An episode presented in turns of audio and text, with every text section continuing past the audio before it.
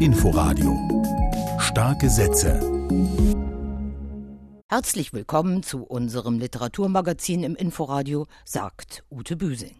Heute beschäftigen uns starke Sätze aus kolonialen Kontexten in Romanen, die auf Spurensuche gehen nach bleibenden Schäden und Verwerfungen, die durch Jahre Fremdherrschaft entstanden sind. Wir schauen damit auch ein wenig voraus auf den Pfingstmontag, den die Inforadio Kulturredaktion an ihrem Thementag dem Humboldt-Forum gewidmet hat. Mit meiner Kollegin Nadine Kreuzhaler unterhalte ich mich später in der Sendung über Anton de Koms erschütternden Bericht Wir Sklaven von Suriname. Eines der Bücher zur Stunde hat die Berliner Autorin Katharina Döbler geschrieben. In ihrem bei Klaassen erschienenen Roman Dein ist das Reich geht sie auf Forschungsreise in die eigene Familiengeschichte der Großelterngeneration aus dem ländlichen Bayern. Die nämlich missionierte im Südseeparadies Papua-Neuguinea im damals sogenannten Kaiser-Wilhelms-Land. Meinem Kollegen Harald Asel sagte Katharina Döbler in einem ausführlichen Gespräch. Zum Beispiel mein einer Großvater Vater, der dann später auch nach Holländisch-Neuguinea gegangen ist, der war irgendwie auch schon eher ein Schwärmer. Also der hat sich viel mehr mit den Inhalten des Glaubens beschäftigt und hat sich auch eingelassen ein bisschen auf die Kultur der Einheimischen. Wohingegen die andere Familie, die in dem ehemaligen deutschen Kaiser Wilhelmsland war, die haben natürlich da ganz eisern irgendwie dafür gesorgt, dass das ganze Ding funktioniert, dass die Plantage äh, Gewinn abwirft, dass das Krankenhaus gebaut wird, dass die Einheimischen ordentlich in die Schule gehen, damit sie hinterher auch gute Arbeiter und Angestellte werden. Ich habe mir auch nicht angemaßt, aus der Sicht der Einheimischen zu schreiben oder zu sprechen, weil das, finde ich, geht zu weit. Also das wäre eine neue koloniale Aneignung gewesen, in dem Kontext jedenfalls, also für mein Gefühl. Und was ich abbilden wollte, war wirklich das Denken der Missionare. Und natürlich ist das Ganze auch super rassistisch konnotiert. Sagt Katharina Döbler über ihren bei Klassen erschienenen bemerkenswerten Roman Dein ist das Reich. Im neu entstandenen Hamburger Echo Verlag von Frauen gemacht und mit starker Literatur aus weiblicher Sicht ausgerichtet, hat die finnische Bestsellerautorin Katja Ketu ebenfalls eine ganz eigene Spurensuche vorgelegt. In ihrem magisch-realistischen Briefroman Die Unbezwingbare beschäftigt sie sich mit der Ausgrenzung indigener Völker, speziell auch mit dem Missbrauch und Gewalt gegen Frauen und Mädchen. Ihr Weg führt in ein Reservat im US-Staat Minnesota, wo eine Gruppe ausgewanderter Finnen sich mit dem indigenen Stamm der Ojibwe verbindet. Der Briefroman spielt in 20 Kapiteln zwischen 1973 und 2018. Im Mittelpunkt der atmosphärisch dichten Reise ins Reservat steht Lempi, Tochter des Finnen Etu und der Ojibwe Rose Feathers, die nach 45 Jahren zurückkehrt an den Ort, von dem aus sie als Achtjährige nach dem Verschwinden ihrer Mutter ins Internat in der Stadt gebracht wurde. Lempi, du mein liebes Lämmchen, diesen Brief schreibe ich mit klammen Fingern, aber mit heißem Herzen. Der Kamin in der Kammer der Errungenschaft qualmt, die Luft steigt nicht in den Rauchfang auf. Es sind noch genau zehn Tage bis zu meinem Verschwinden. Durch Zwang und Gewalt wurde Lempi einst im Internat dazu gebracht, ihre Sprache und Kultur aufzugeben, so wie es viele Indigene in der weißen Welt erlebt haben.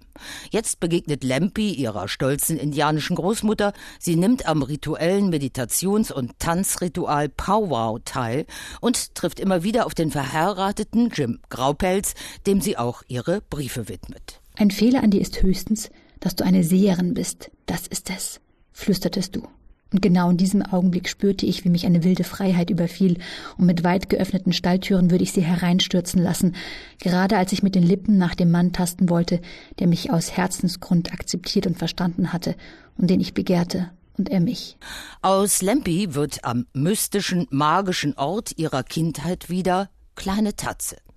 Es erfordert Geduld, sich auf das poetische Raunen einzulassen. Wer das aber schafft, wird reich belohnt. Katja Ketu, die Unbezwingbare, ist in der Übersetzung von Angela Plöger im Echo Verlag erschienen. Mit Kolonialverbrechen im ehemaligen Deutsch-Südwest, heute Namibia, setzt sich Amanda Lasker Berlin in Iwa Atmet auseinander. Spuren von Raub und Vernichtung sind immer noch spürbar, macht die 1994 geborene Autorin in ihrem zweiten Roman erfahrbar. Erzählerin Iva setzt sich mit den Erinnerungen ihrer Großmutter auseinander, die als Kind noch Deutsch Südwest erlebt hat, und sie spürt ihrem Urgroßvater nach, der möglicherweise in die Völkermorde an den Nama- und Herero-Völkern verwickelt war. Vieles in dieser Familiengeschichte bleibt allerdings vage. Iva Atmet ist bei der Frankfurter Verlagsanstalt erschienen. Und morgen erscheint bei Luchterhand ein neuer Roman der französisch-marokkanischen Bestsellerautorin Leila Slimani, Das Land der anderen. Darin geht sie auf Spurensuche im ehemaligen französischen Protektorat Marokko. In Frankreich kletterte die Auseinandersetzung mit den Machtverhältnissen zwischen Kolonisierten und Kolonisatoren über das Leben in der Fremde, eine unkonventionelle Liebe und eine Welt im Umbruch schnell auf Platz 1 der Bestsellerlisten. Slimani erzählt von der Elsässerin Mathilde und dem marokkanischen Offizier Amin, die kurz nach dem Zweiten Weltkrieg heiraten und sich in der Nähe der alten Königsstadt Meknes niederlassen. Dieselbe Beklommenheit hatte sie gepackt, als sie am 1. März 1946 in Rabat gelandet war.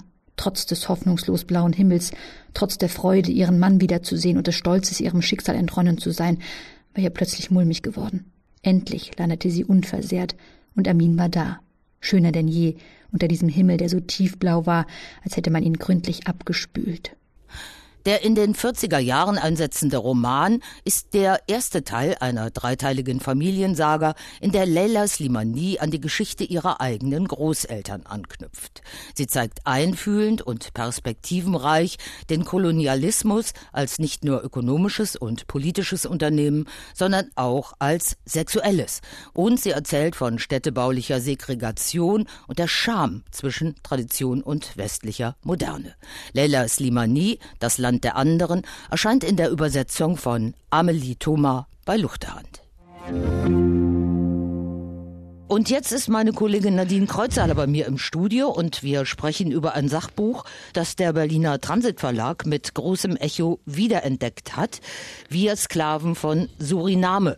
Suriname, auf Deutsch auch Surinam, das ist dieses kleine Land an der nördlichen Küste von Südamerika, eingeklemmt zwischen Guyana und Französisch-Guyana. Im Süden grenzt es an Brasilien. Seit dem 17. Jahrhundert war es 300 Jahre lang niederländische Kolonie. Erst seit 19 1975 ist Suriname unabhängig. Der Berliner Transitverlag hat den Bericht von Anton de Kom über die Sklaverei in Suriname jetzt in neuer Übersetzung herausgebracht und meine Kollegin Nadine hat darin gelesen. Mhm. Nadine, wer war dieser Anton de Kom eigentlich? Ja, Anton de Kom war Nachfahre surinamesischer Sklaven. Er war aber auch Journalist und politischer Aktivist. Mit 22 ist er in die Niederlande gegangen, war hier erst beim Militär, dann Büroangestellter Angestellter und ist in den Niederlanden mit Freiheitskämpfern aus dem heutigen Indonesien in Kontakt gekommen, damals noch Niederländisch-Indien und äh, mit linken Schriftstellern. Er fängt dann an, hier auch Vorträge gegen den Kolonialismus zu halten. Und 1932 kehrt er nach Suriname zurück, aus familiären Gründen mit seiner Frau, einer Niederländerin und ihren gemeinsamen vier Kindern. Und hier ist er wirklich geschockt von den Zuständen in seiner alten Heimat. Er ist hier konfrontiert mit Armut, hoher Arbeitslosigkeit, Ungerechtigkeit, schlimmsten Lebensumständen für die Arbeiter. Und de Com gründet dann eine Beratungsstelle. Sein Ziel ist es, die Menschen sollen sich zusammentun, sich organisieren. Das ist natürlich der Kolonialmacht ähm, ein Dorn im Auge. Er wird verhaftet und dann in die Niederlande abgeschoben. Das ist 1933 und ein Jahr später dann erscheint hier in Amsterdam sein Bericht, sein Manifest gegen die Sklaverei und gegen den Kolonialismus. Ja, sein Leben endet dann 1945 in einem deutschen Konzentrationslager. Also die Geschichte ist ja schon traurig, um nicht hm. zu sagen tragisch. Er war halt einer, der früh das Wir gefordert hat zur Solidarität, also auch zur internationalen Solidarität mhm. aufgefordert hat. Jetzt ist dieses Buch, wie du sagtest, 34 in Amsterdam erschienen. Es wurde damals dann zensiert und dann auch gleich ganz verboten. Was war denn so brisant in den Augen der weißen Europäer? Hier spricht eben der Nachfahre eines Sklaven und er hat eben keine Nachsehen Sicht mit den Kolonialisten. Er hat als erster Surinamer, also als erster Schwarzer, wirklich eine Analyse geliefert, wie Rassismus, wie Klassenunterschiede in der Kolonialgesellschaft funktionieren.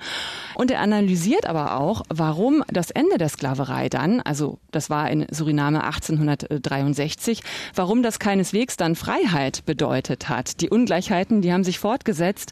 Ehemalige Sklaven waren jetzt Vertragsarbeiter und eben dazu verpflichtet, erstmal weiter auf den Plantagen zu arbeiten, zu miserablen Löhnen, furchtbaren Bedingungen.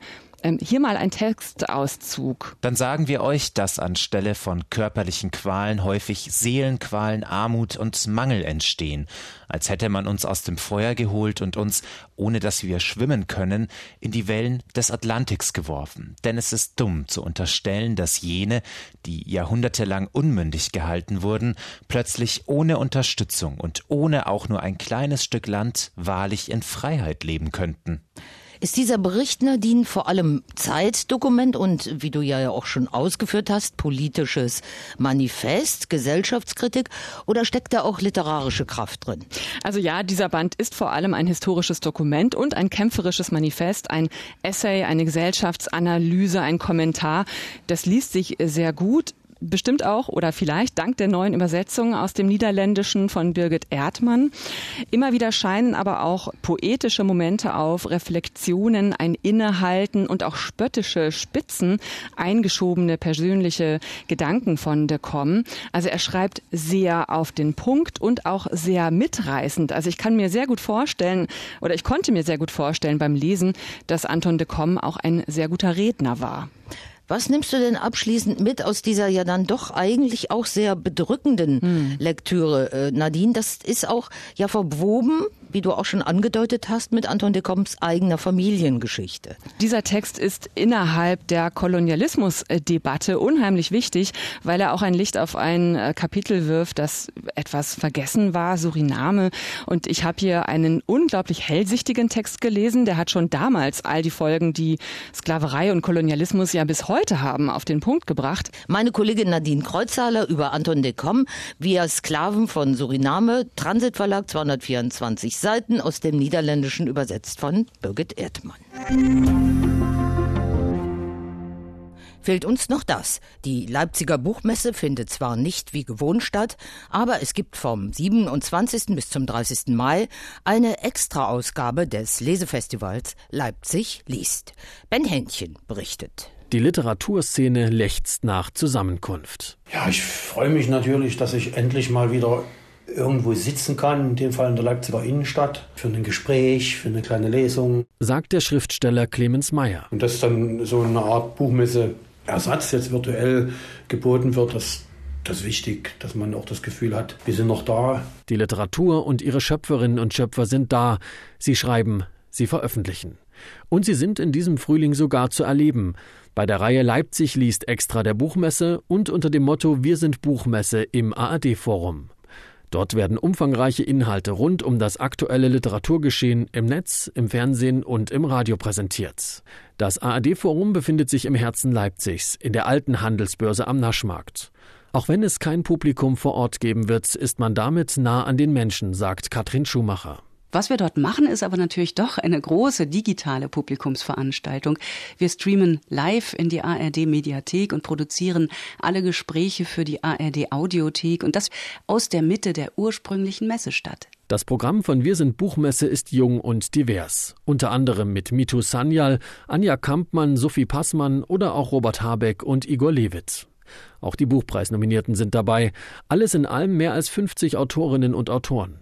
Auch die Buchmesse selber fährt groß auf, mit 300 Veranstaltungen an 60 Orten der Stadt. Auf haptischer und oder digitaler Bühne, so Buchmessechef Oliver Zille. Wir haben den Plan so gebaut, dass auch wenn die Pandemiesituation sich nicht bessern würde, wir das Programm durchziehen können Ende Mai. Das heißt, es wird in Leipzig produziert und add-on, wenn es Ende Mai möglich ist, bei ausgewählten Veranstaltungen, zum Beispiel bei unserem großen Leipzig liest Abend, dann auch mit Publikum hier vor Ort. Oliver Zille verspricht, es wird in jedem Fall ausgezeichnet. Der Preis der Leipziger Buchmesse wird ebenso vergeben wie die Buchpreise zur Europäischen Verständigung 2021 und nachträglich für 2020 an Johnny Pitts und Laszlo F. Földeny.